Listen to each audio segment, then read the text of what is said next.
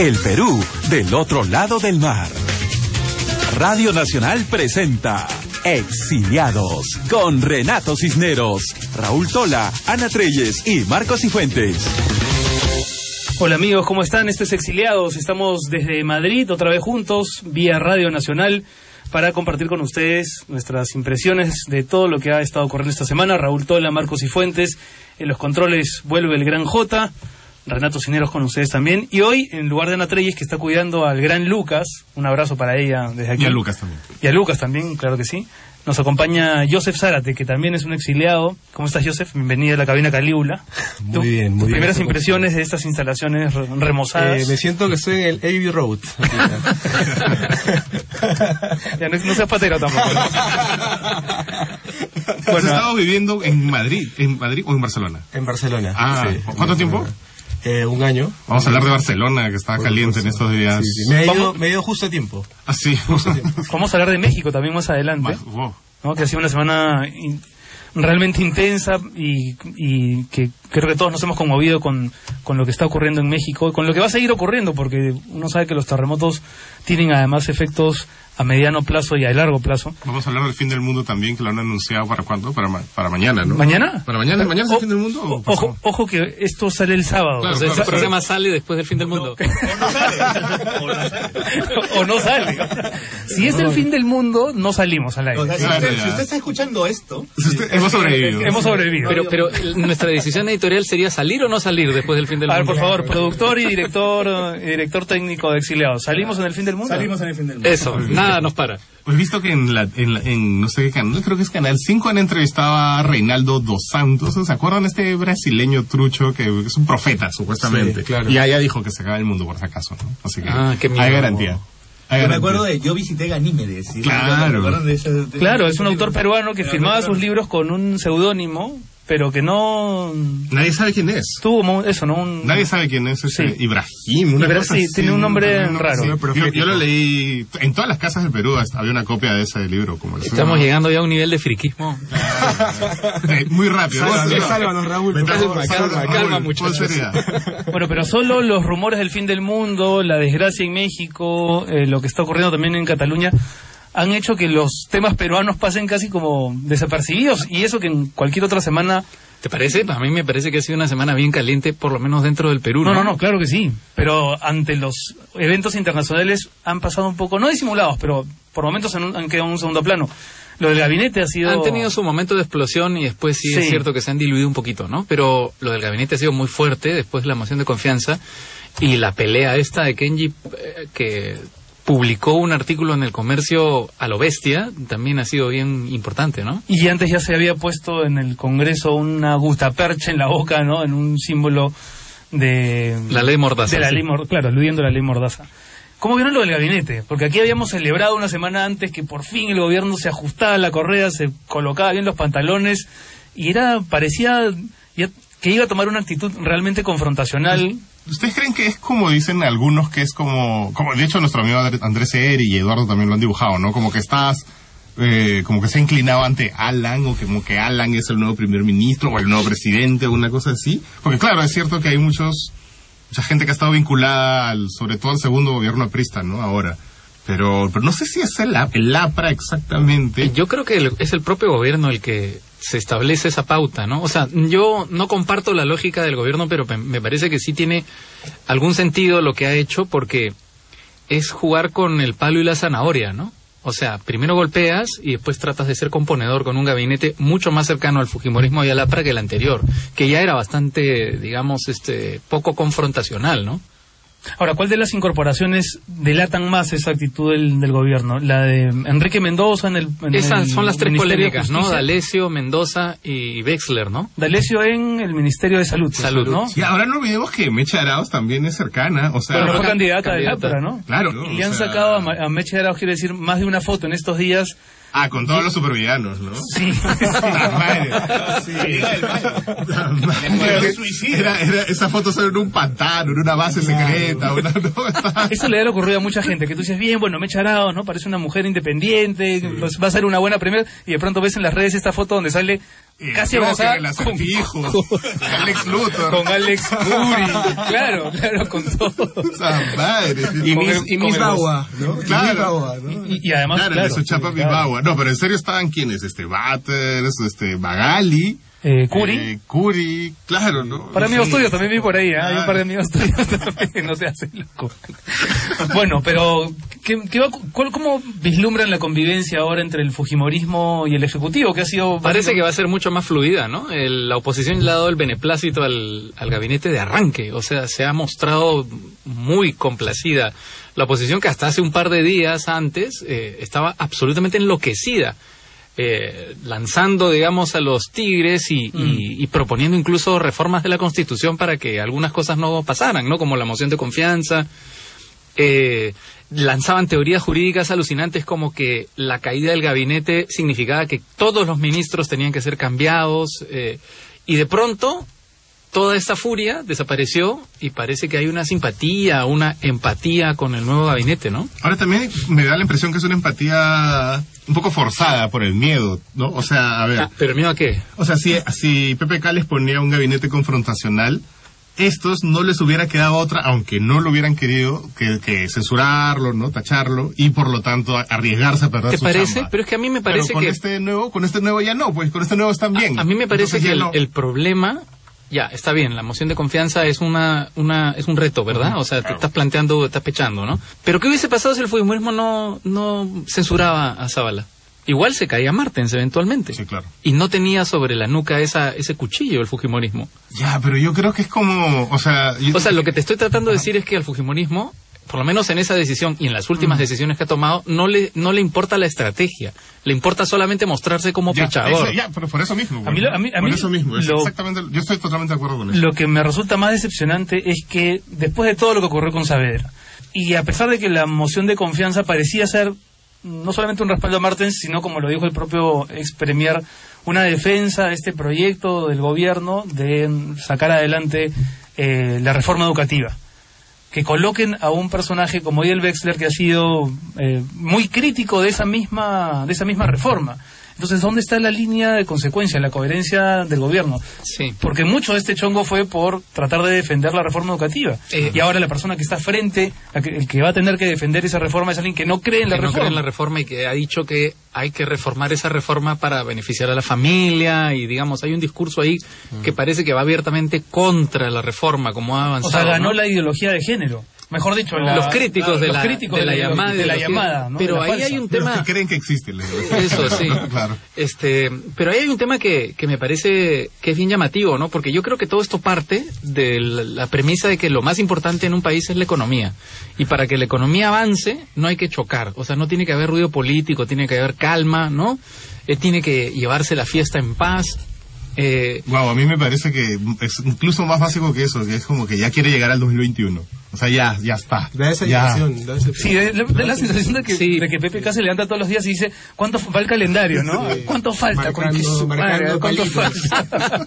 claro, va marcando Pero lo terrible, o sea, cual sea el, el supuesto, o sea, si es por la economía o es por la supervivencia, es que tienen que haber pues políticas este, que definan un gobierno, ¿no? O sea, el gobierno no puede echarse para atrás en, en los ejes centrales de su programa, ¿no? Que, digamos, se supone que la, educación era uno de esos. O sea, hasta PPK tuiteó, tuiteó. dijo, El viernes no, lo tuiteó, claro, claro. no vamos a claudicar no en nuestra lucha por la reforma educativa y, y colocan a Aidel Wexler con todo lo que significa además este Wow, ayer, ayer sacaron un meme, ¿no? Y- pero yo dije, bueno, es un meme, no habrá que creerle. Nunca creen en los memes, ¿no? Pero había estas, este, no, no, no, la gente lee un meme y dice... ni los nuestros, ni los nuestros. Ni los nuestros Esos son los peores. Pero había una captura de pantalla de una señora que hablaba con Laura Bozo y Laura Bozo eh, por Twitter, ¿no? Y le respondía, le decía, ay, sí, te extraño, no sé qué. Y decían, sí, esta es la nueva directora. La jefa de prensa. Como, sí, no, sí, no, un cargo parecido, como de, Sí, del directora de Comunicaciones, una Claro, una vaina así, del Ministerio de Educación. Y yo, no, no será así. De pronto el mismo Ministerio de Educación, desde su cuenta de Twitter, responde, dice, por si acaso esa señora no está en ese puesto. O sea, como que sí está en el Ministerio de Educación y además algo así como no perseguimos a la gente por Mm. sus ideas. Ya, pero si ha sido productor en Laura Voz, no le vas a poner el Ministerio de Educación. A mí, a mí esa me parece la gran claudicación del gobierno, porque, a ver, no sé, a la larga un gobierno termina dejando una o dos cosas a lo mucho, en el mejor de los casos. Y creo que este gobierno pintaba para hacer de la educación una, si no una reforma completa, habiéndose comido además la huelga que se comió y, y todo el tema, y con los dos ministros que ya sacrificó, era su gran apuesta, ¿no? Sí, ahora, hay un retroceso. ¿no? Eso es a priori, ¿no? Porque parece más o menos evidente que va a haber un retroceso, pero D'Alessio y Mendoza también podrían ser una gran claudicación.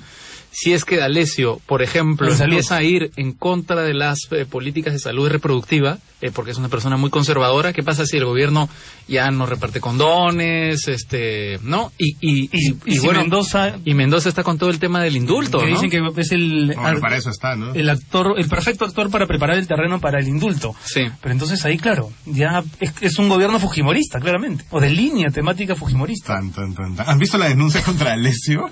Que en- estuvo en Centrum, que era en esta especie Ah, de sí. escuela de negocios de la Católica. De Sí. hecho, está es casi su fundador, estaba años allí. Lo ha dirigido, lo ha dirigido desde sus inicios, sí. ¿Y qué, qué fue? ¿Qué fue lo que Y hizo? han ahí? salido estas denuncias. Y es un, Fuertísimas. es un informe en que básicamente este tipo lo que hacía era que los profesores de Centrum firmen una especie como de contrato, De esclavitud, casi. más o menos, en el que si tú, o sea, tú básicamente no podías renunciar. Y si renunciabas tenías que pagar algo No, no, como no. el Era- equivalente. era- lo que pasa es que tú tienes dentro de ese contrato horas obligatorias de trabajo. Claro. Entonces, si renuncias o no te programan esas horas, a la hora que tú te vayas, tienes que pagar las horas que no que no has este cursado, ¿no? Claro. Pero además Y- ellos mismos te Y programan entonces las horas. ellos te, claro, claro, o sea, no te las pueden, puede ser que no te las programen y también puede ser que te vayas antes de cumplirlas. Y si no firmabas esa especie de No te act- contrataban, pero, acta de pero hay, académica. hay, hay, eh, deudas de 200 mil soles. Claro, es una eh, locura. Es una un locura. universitario. Y él es nuestro ministro de salud ahora. Claro, además yes. que es un tipo que no tiene como ninguna experiencia en salud, ¿no? O sea, No. tú ves el currículum de pata. Es un administrador y creo que es Es especialista, especialista en ciencia marítima. Ah, bueno. Ah, Sí. Bueno, no sé, pues curará los pececitos, pero no, no, no sé.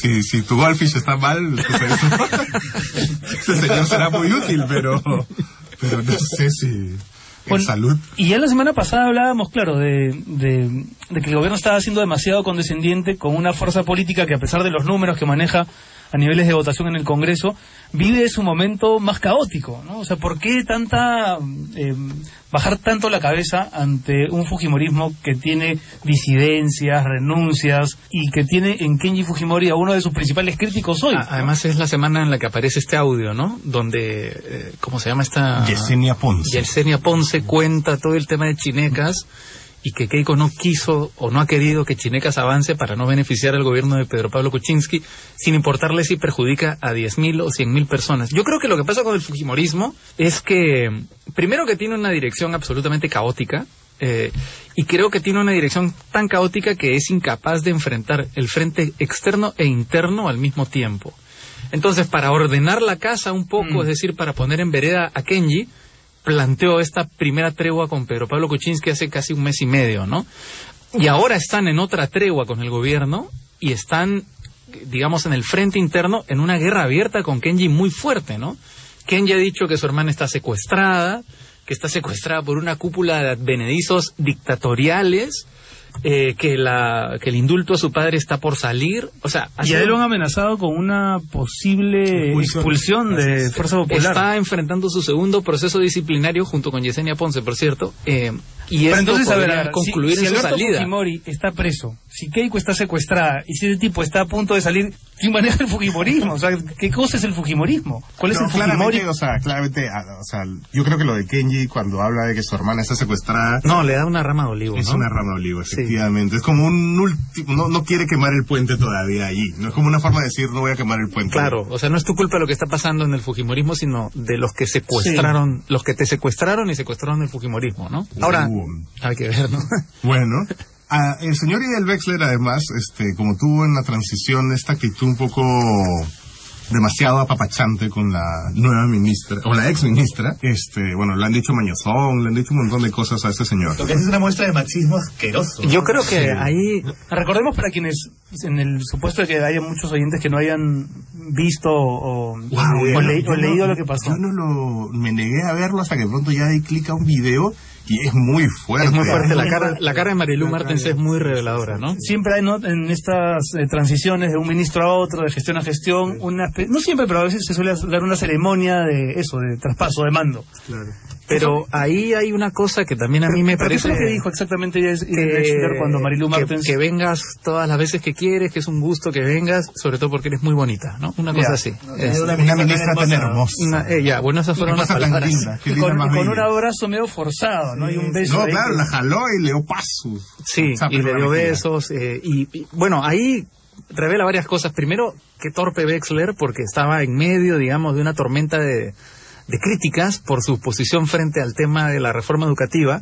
Y además cuando esta reforma incluye el tema de género como una de sus columnas. Y ¿no? él, Y claro. Y es en una especie de performance anti esa ideología. dándole razón a sus críticos, ¿no? Total. Claro. Eh, Bueno, a propósito de esta situación, bueno, en realidad no tiene nada que ver con esa situación, es una pregunta que no tiene absolutamente nada que ver con lo que acabamos de decir. Hemos preguntado a nuestros oyentes si alguna vez han tenido un profesor mañosón y qué cosa hicieron. Pero como una cosa así ale- Claro, no, aleatoria. no que se nos ocurrió antes. el aire la pregunta. Se nos ocurrió antes, ¿ah? Ahí van, ahí van los audios. A ver, profesor Mañuco, Mañuco como tal, no recuerdo, pero sí teníamos sospechas del subdirector de nuestro colegio. Cuando estábamos por salir y terminar quinto de secundaria, nos enteramos que metía a su despacho a las chicas y bueno, pues no las, las toqueteaba. Un par de años después supimos que le iniciaron una denuncia y, y luego optaron por retirarlo del colegio. ¿no? Era un colegio particular y la familia optó por retirarlo del colegio. Fue en un almuerzo de trabajo, eh, un grupo grande, y terminó el almuerzo y se acercó un señor a saludar a mi jefe. Saludó solo a él, eh, muy brevemente, y al final le dijo, gracias por traer chicas tan bonitas a reuniones de trabajo. Y yo estaba al lado, ni me dijo hola, ni se despidió, ni nada, y se fue. Y mi jefe me pidió disculpas por él. Eh, tengo un recuerdo cuando estaba en primaria. Tendría entre 10 y 11 años. Y había un profesor, recuerdo era de educación física, que se despedía de mí muy efusivamente. Que una vez me dio un beso entre la. entre. o sea, casi cerca a los labios, a la boca, y me sentí muy incómoda. Se dio cuenta y fue para mí súper incómodo. Eh, lo, el primer recuerdo que se me viene de, acoso de profesores. Y, y ya, creo que nunca antes se lo había contado a, nadie. Bueno, ahí teníamos uno de los audios, testimonio de a, a raíz de este tema. Es que es, in- es inevitable relacionar este tema con lo que con lo que pasó entre Marilú Martens y Eidel Wexler, ¿no? Pero por ahí leí un comentario que me parecía eh, incómodo en el sentido de que cuando Salvador del Solar fue designado ministro, más de una, pública y seguramente privadamente, también privadamente también, dijo de Salvador, uy, qué buen ministro, y además, encima de todo, es churro. ¿No es, ¿No es un poco lo mismo que está ocurriendo ahora? Es decir, decirle a una ministra, eh, pregunto, ah, sí, pregunto, porque ya, ya- ya acá los exiliados empiezan a, a, mirarme, rayarse. a mirarme como... Me, me acuerdo que lo mismo decía mi abuela cuando votó por Alan García, el primer gobierno, ¿no? Claro. Oye, guapo. Y encima es guapo. Sí. Ya, pero yo creo que no tiene todo. que ver que las mujeres tengan o gusto sea- por los hombres, digamos que es como, ¿no? No, no, no, pero yo creo que aquí, aquí creo que el, el debate no tiene que ver con la persona que lo dice, sino por, con la persona que recibe el, el comentario, ¿no? El halago. Eh, halago por llamarlo de alguna manera, Sí, porque eh, Marilu Martens claramente no lo recibió bien, claramente lo recibió como un acto de violencia. Ya, claro, esa es, esa es, la, esa es la gran diferencia. O sea, no, Entonces, es, tanto, claro. no es tanto el, el, el adjetivo, sino el momento, el contexto, la forma, ya, ya, ¿no? Y, y a mí me parece que por eso es tan llamativo que haya tanta gente que sale en, redes sociales o en reuniones o donde sea a decir que nos estamos eh, hipersensibilizando y Mm. que ya ni un piropo se puede decir. Claro, pero es que el problema no es el piropo, es, o sea, no es decir el piropo, no es, sino es el contexto, Claro, es contexto, cómo lo recibe la persona, Claro. Es en ese contexto, oficial, en es ese momento, contexto, ¿no? Es en el contexto, en el contexto es claramente un acto, acto violento. Yo ¿no? leído una cosa que me parece como una especie de prueba de dos pasos que me parece muy interesante. ¿no? El primer paso es, si fuera tu mamá, ¿te hubiera gustado que pase eso? Obviamente no. Y el segundo, y el segundo paso es, si la señora o la chica, no sé qué, hubiera estado con su pareja, su esposo, su novio al lado, ¿hubiera pasado eso? Ya, ya, bueno, no. claro, claro. Entonces, si las dos preguntas son no, está mal, pues. Es una ¿no? pena que no esté Ana hoy día, ¿no? Que, que no haya Sí. podido venir porque es, yo creo que es fundamental eh, su apreciación y la, apreci- la apreciación de, de alguien que, de- que, que probablemente ha estado en una situación simil- similar a la de Marilu Martens alguna vez, ¿no? Sí, pero hoy, También hoy tema- somos un all male panel, ¿no? Sí, un panel de puros y es un tema de sen- exacto de sensibilidad. En el testimonio se nota, ¿no? Cuando la chica Sí. eh, dice, ¿no? Y, y el profesor intentó darme un beso me- o se despidió dándome un beso. Claro, durante años hemos crecido con la idea. ¿no? masculina De que eso es más bien bueno. de que eso, está- de que eso es normal. Sí. ¿no? Pero la- para la sensibilidad femenina, Pero no, pues. Mar- ¿no? Es- Martens habló al respecto de eso después. Sí, fue muy crítica. ¿no? Este, y bueno, ella decía que, claro, esos gestos en generaciones anteriores eran como normalizados. Sí, ¿no? sí. Pero ella obviamente decía, ¿no? Yo jamás haría un comentario sobre el físico de alguien o sobre el físico del ministro este, en ese momento. ¿no? Entonces creo que lo que dice Raúl es muy... Claro, Tiene claro. mucho ese- sentido, ¿no? El- Y, el yo creo que en, en- en última instancia lo que revela lo que pasó después de, de este episodio es la incapacidad de muchísimas personas de, de ponerse en los zapatos ajenos, ¿no? O sea, de- de- el egoísmo de muchísima gente que lo que trata de hacer es proteger sus posiciones, son básicamente conservadores, ¿no? Y que no quieren eh, ni siquiera imaginar lo que puede sentir alguien en esas circunstancias. Entonces, claro, que tratan de hacer normal, seguir normalizando Es una esa cuestión situación, de, ¿no? de empatía, ¿no? Exactamente, claro eso. que sí. ¿Y ustedes han visto, eh, vivido o atestiguado eh, algo como lo que contaba la chica en el testimonio? En el colegio, la universidad, profesores maños, mañosones. ¿En qué colegio estudiaste tú, Marcos? No, yo, cole- yo estoy en un colegio de puros hombres. Es un colegio de hombres en el Agustiniano, al frente del Queirolo, en Vuelo Libre. Un saludo para todos los borrachos. Pero... Bueno, también, también puede ser no solamente de hombre a, a mujer, ¿no? La col- recuerdo ahora mismo la columna que escribió Santiago Roncagliolo sobre Ah, este claro, sacerdote claro. de su colegio que le hacía caballito a los alumnos. Bueno, sí es cierto, Eso también, ese un- también es un profesor mañoso. Hay un observatorio que sacó el Ministerio de Educación y que, y que dice que solo en cuestiones de agresiones sexuales que pueden incluir desde acoso hasta violación, hay un promedio de 450, un poco menos, de, de denuncias al año en el Perú. ¿No? De- y que esas son las que se saben. Es poquísimo, ¿no? Que esas son las que se saben. Y hubo este, pero un poco en ot- otro reportaje que hubo en la UGEL a propósito de este director del Bartolomé Herrera que lo Mm. chaparon unas cosas horribles. Este, la, la dire- la directora de educación de la región Lima dijo que tenían 500 denuncias solo en Lima arrinconadas ahí porque las UGELes no las tramitaban, ¿no? O sea, es decir, no llegaban a ese observatorio que está más Pero sin, arriba. sin incluir además esas situaciones de violencia física o de acoso sexual que no son interpretadas como violencia física y acoso Eso, sexual claro, por los por las la- víctimas, claro, ¿no? Claro, porque esas son las que se denuncian y cuando eres chivolo y además Claro, todo y tu entorno te ha dicho, es normal. Ah, yo me acuerdo ahora que dijiste Bartolomé Hijita, dale un Herrera. besito, hijita, dale un besito, ¿no? Eso Dijiste es- Bartolomé Herrera y me acordé del mítico Chato Herrera, un profesor de historia de mi colegio, que, que hacía sentar, eh, obligaba a las chicas a sentarse en la primera fila, Ajá. ¿no? Eh, con algún pretexto seguramente que tendría que ver con el curso, pero era para mirarles las piernas. Y más de una vez se refería a las piernas de las chicas y la gente se reía, pero esa risa incómoda de, Claro. de esto no está bien, pero no sabemos si está mal y hay que reírse como una fuga. Bueno, Ah, bueno, yo tenía en la universidad, ahora que me has hecho acordar, ¡guau! No voy a decir el nombre, porque es- no sé si ya se murió, pero bueno, no importa, un viejito, era un viejito, ¿no? Su chapa, pues al menos. ¿o? No, era un tío que había, un, uno de los fundadores de 24 horas, ya con eso ya. Y era mi profe, ¿ya? Y nos, nos daba la clase de periodismo televisivo. Y paraba y entraba, habían dos que eran sus favoritas, ¿no? Entraba, o sea, y si llegaban tarde, todos arruinados. ¡Eh, perdón! Está entrando fulanita. Uy, perdón, que pase. Siéntate, no, por favor. Si quieres volvemos a empezar la clase. porque- Claro, claro. El, el galante, ¿no? Claro, claro. Horrible. Ahora acá, retrospectiva, es horrible. Por pues. ejemplo, por ejemplo, me acuerdo que eh, no fue en Perú, fue acá, en España, ¿no? Una clase universitaria de literatura, que a una amiga... Sí, bueno, no voy a decir nombres, ¿no? Pero este, el caso es que hubo, una tarea de que tenían, tenían que escribir todos un cuento, este, y mi amiga escribió un cuento erótico, ¿ya? Este, y el profesor lo que hacía era a todos los hacía leer delante de todo el salón, y este, y bueno, eh, mi amiga leyó el cuento, y en vez de, digamos, de, de criticar el texto, De referirse al del texto. texto, claro, porque había felatios y otras cosas más, este, le preguntaba a ella, oye, ¿cómo se hace eso? ¿No? Primero es así o es a, ¿no? Este, pero tú estás, horror. sí, entonces, Qué fuerte. y la gente se reía, todos, ¿no? O sea, yo alcé la mano, oye, ¿qué te pasa? ¿no? Claro.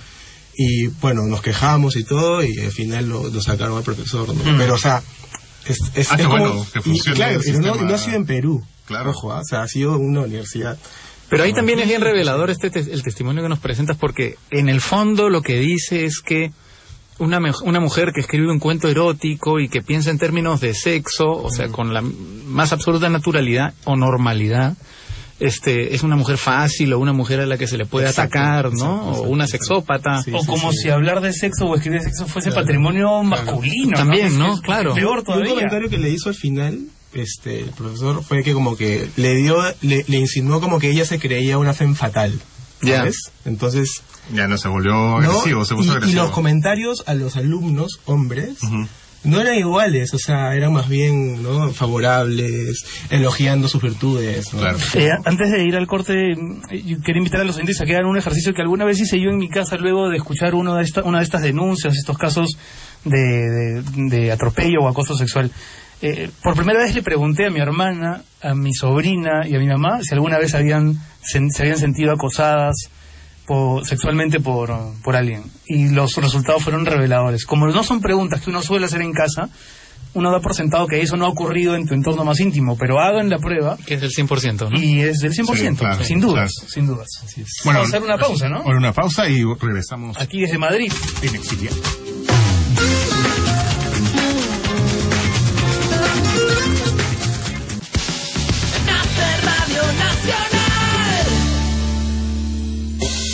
Y estamos de vuelta en Exiliados desde la cabina Calígula en Madrid. nos encanta, nos encanta que se llame Calígula. Hoy día nos acompaña Joseph Zárate, estamos Raúl Tola, Marcos Cifuentes, Renato Cisneros y Jaime Rodríguez J en los controles. Oye, yo quería hacer una cosa.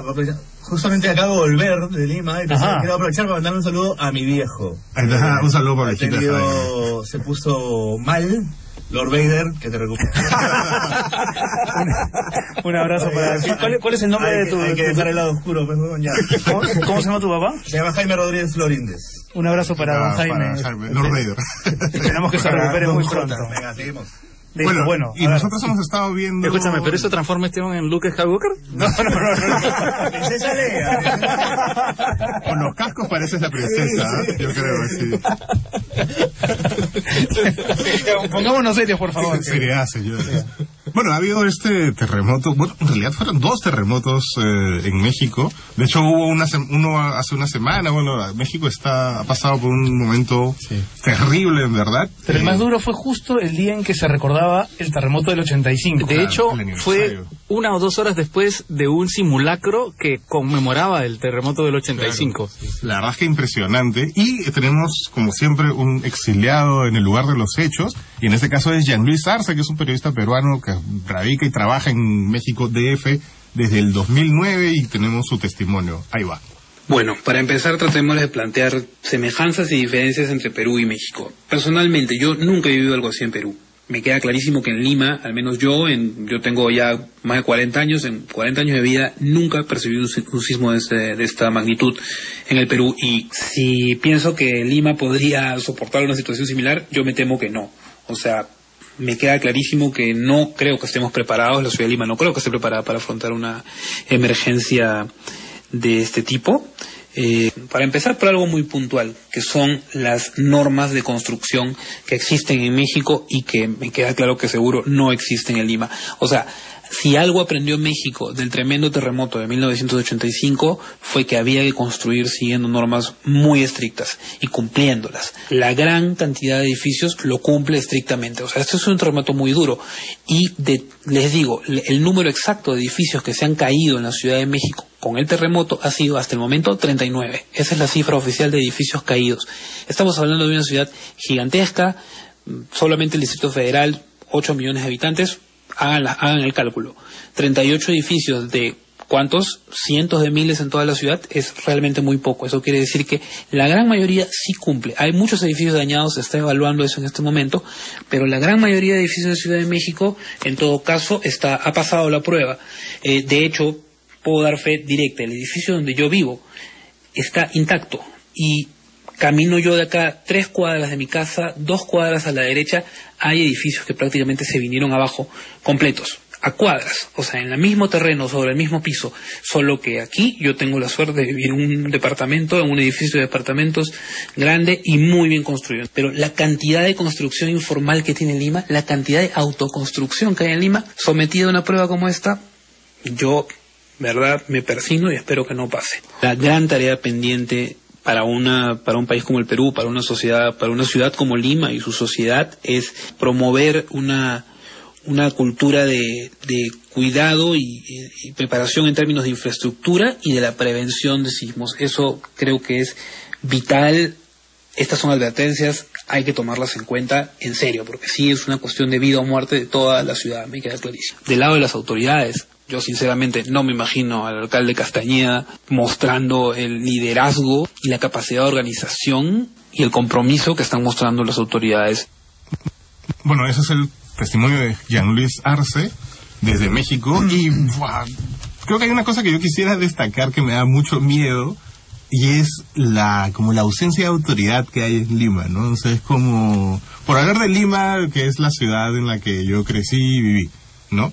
Y que además está muy sometida a terremotos, pero yo no veo que a Castañeda, como dice Jean Luis, vaya a hacer algo, tenga como la capacidad de reacción, menos de prevención, ¿no? Pero ya de reacción ante una cosa similar. Hace un tiempo hubo una exposición que quizá valdría la pena que, que recolocar en estos días, llamada Terremoto, que sea un diagnóstico, la verdad, eh, muy, eso, intimidante de qué ocurriría si es que Lima viviera un terremoto de grado 9, que podría ser equivalente al que ha vivido México, ¿no?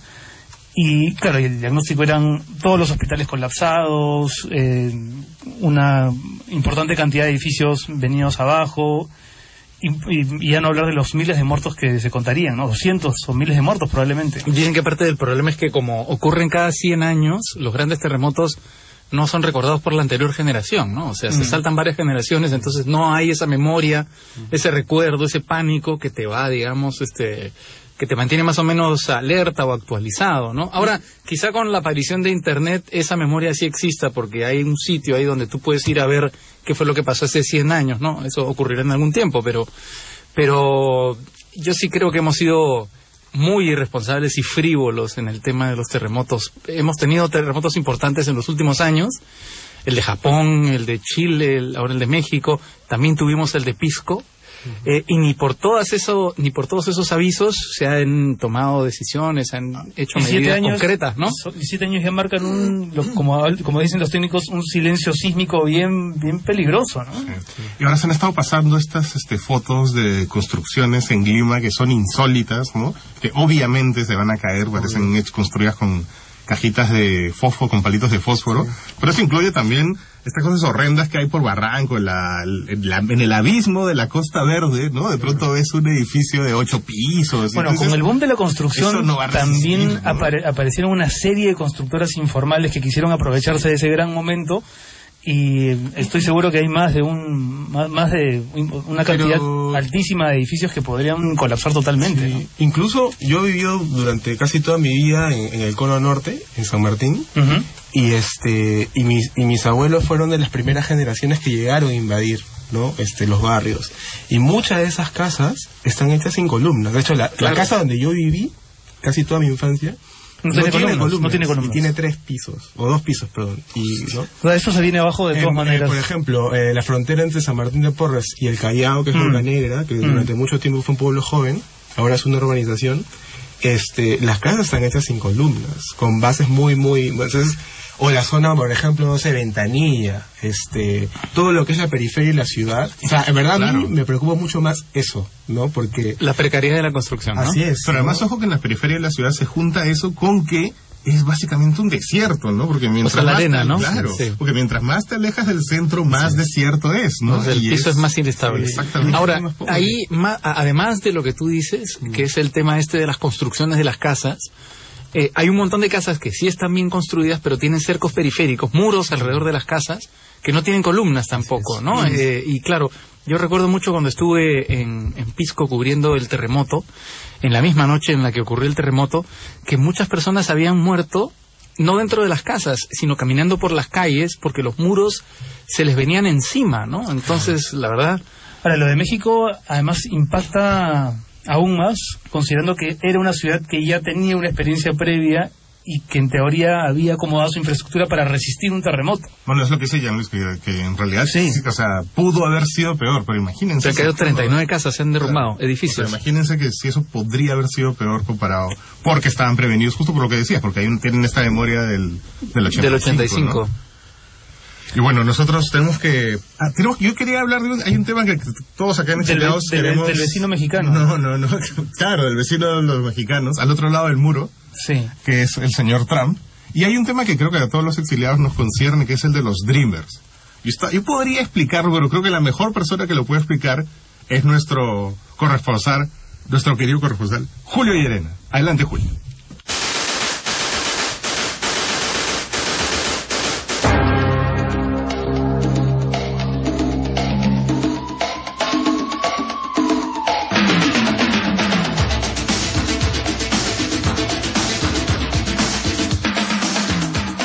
¿Qué tal amigos exiliados? Eh, miren, es muy interesante que toquemos el tema de los Dreamers porque eh, pese a que este proyecto de ley beneficia a unos 800.000 inmigrantes, en su gran mayoría mexicanos, pues también favorece a unos 10.000 peruanos que con la ley Dream pueden ver una salida a su estatus migratorio en los Estados Unidos. Eh, para quienes no estén familiarizados con el problema de los Dreamers, les cuento a grandes rasgos de, qué trata.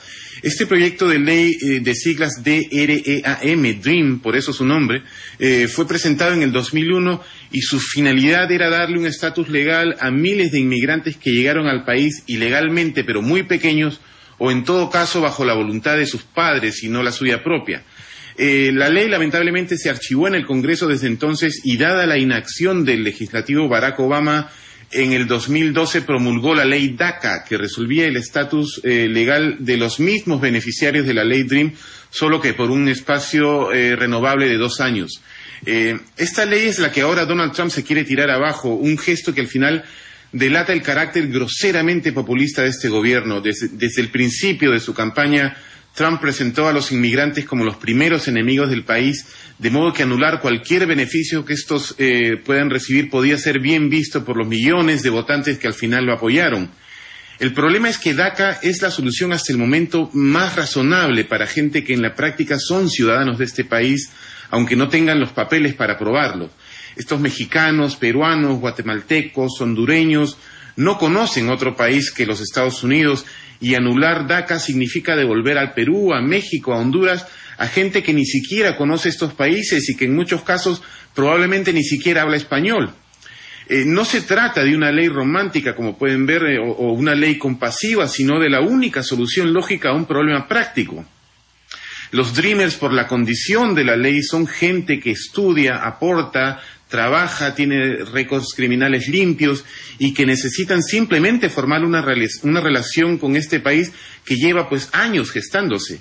Es, es- es cierto que desde el 5 de septiembre en que Trump anunció la derogación del DACA también impuso un plazo de seis meses para buscar una, una ley alternativa, pero si el Congreso ha aprobado algo en los últimos 15 años es que el problema migratorio es muy divisivo tanto para demócratas como para republicanos y que la medida tomada por Obama, aunque parezca autoritaria porque no requería la, apro- la aprobación del Congreso, era la única forma de ayudar no a los 11 millones de indocumentados que viven en Estados Unidos, sino a una cifra en comparación mínima de 800 mil personas que desde eh, la promulgación de DACA han creado negocios, pagado impuestos y han hecho por la sociedad americana lo cualquier sus ciudadanos eh, estadounidense habría hecho. Al- algunos líderes demócratas aseguran que han acordado con Trump encontrar una salida razonable a este problema, pero el presidente que miente compulsivamente, algo que saben incluso sus más acérrimos adeptos, eh, pues ha negado por Twitter que exista tal acuerdo con, con el Partido Demócrata. Al final el panorama para los Dreamers eh, eh, y en especial para los miles de peruanos que se beneficiarían con esta ley no es nada favorable, pero esperamos pues que la razón al final se imponga sobre el fanatismo. Eh, pues nada muchachos, eso es todo por ahora. Un abrazo para todos, nos vemos la próxima vez. Adiós.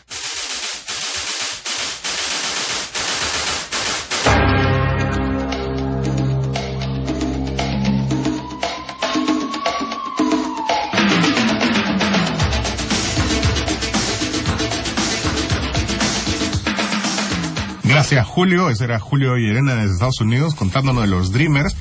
Yo la verdad que yo estaba esperando un reporte más, no sé, como más en profundidad de la prensa peruana, porque a mí sí me... Son 10.000.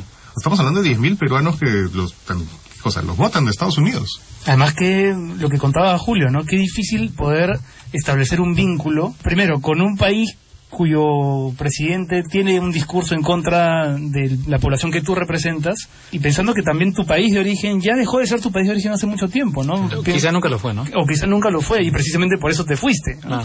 Porque son, son- los Dreamers llegaron de niños, ¿no? Entonces, De niños, algunos no hablan español. Yo me acuerdo que... en un limbo, digamos, de identidad que va a ser también muy difícil de resolver. Me acuerdo que hace unos años estuve en, en Tijuana para escribir una crónica sobre mujeres deportadas de, de California a la frontera de Tijuana. Y conocí a una chica, jovencita, ella, que era una dreamer. O sea, antes de que la ley se diera. Este, ella trabajaba en Hewlett Packard, tenía su mascota, su sueldo y todo, qué sé yo. Este, y ella un día, por su barrio, saliendo a, com- a comprar el desayuno, hubo una redada en su barrio. Y ese mismo día la deportaron este, a, a, este, a, a Tijuana, ¿no? Y su hijo de seis años se quedó en Estados Unidos. Este, y me acuerdo que meses después la volví a contactar por teléfono y claro, ella ya estaba pensando contactar un coyote para que la pasara por, por la frontera, ¿no?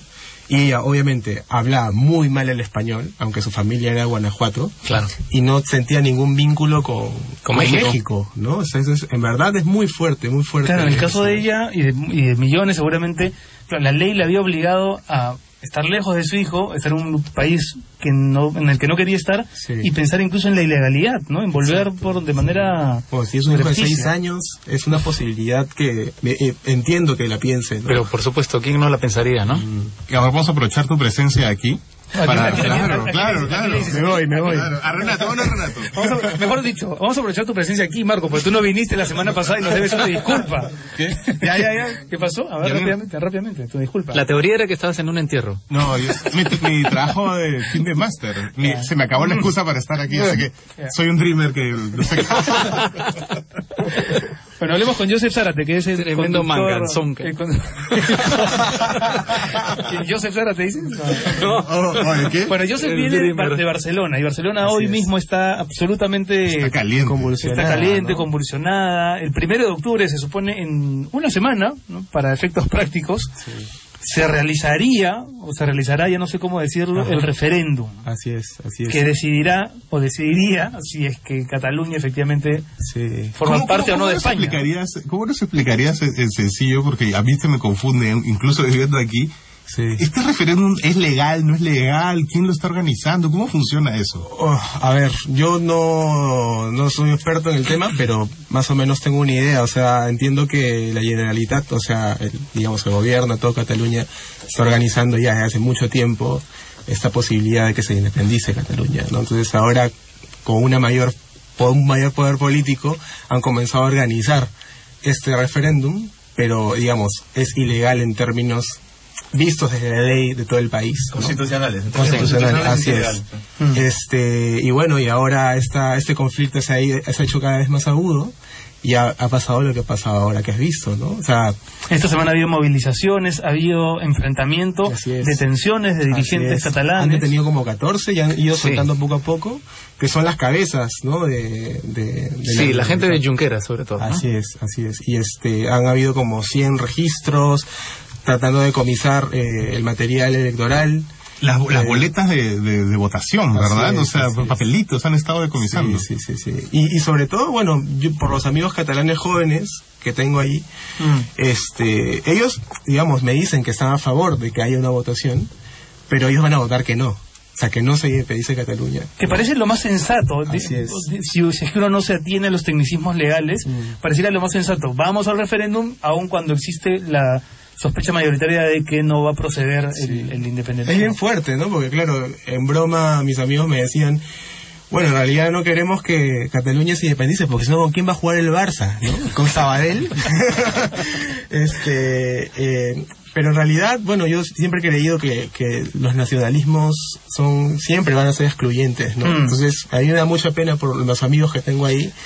Y, esta situación, porque claro, no solamente es la gente que, que está a favor de la independencia, que sale a protestar, sino gente también que aprovecha esa bulla para protestar por eh, el tiempo que, que están pasando hasta ahora por el paro, por la crisis. Se mezclan muchas Así protestas en, es, en una. es, Jota, tú has, has vivido mucho tiempo en Barcelona. Eh, ¿Tú cómo sientes o cómo ves lo que está ocurriendo en, en Cataluña ahora mismo?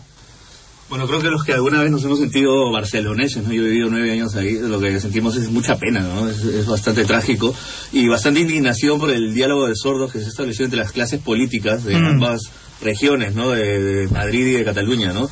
Por un lado, eh, Puigdemont. eh, Puigdemont, que es el presidente de la Generalitat, que de una manera, además eh, con las fuerzas políticas independentistas, de una manera bastante patanesca, ¿no? Y también arbitraria, está... Eh, tratando, creo yo, esto es una opinión muy personal, ¿no? De manipular sobre todo a la gente joven, ¿no? Para tratar de infundirles un espíritu independentista, nacionalista, exacerbado que está... Pero que incluso manipula la historia, ¿no? Manipula la historia y además que son peleas de castas en realidad. O sea, en realidad los que, los que llevan este tema del independentismo son los las castas eh, eh, catalanas antiguas de toda la vida que quieren seguir eh, lucrando y quieren, eh, digamos, controlar sus impuestos. Para Y en por otro lado, la reacción Y del gobierno lado, español, que ¿no? es casi que tan- con la ley en la mano, que es casi más torpe todavía, que eh, Mariano Rajoy, el gobierno del PP, de la derecha española, pues negándose en redondo a, a escuchar el clamor ciertamente popular que existe, de verdad, de Sí. mucha gente, aunque por razones que pueden estar equivocadas y que son discutibles, pero que existe.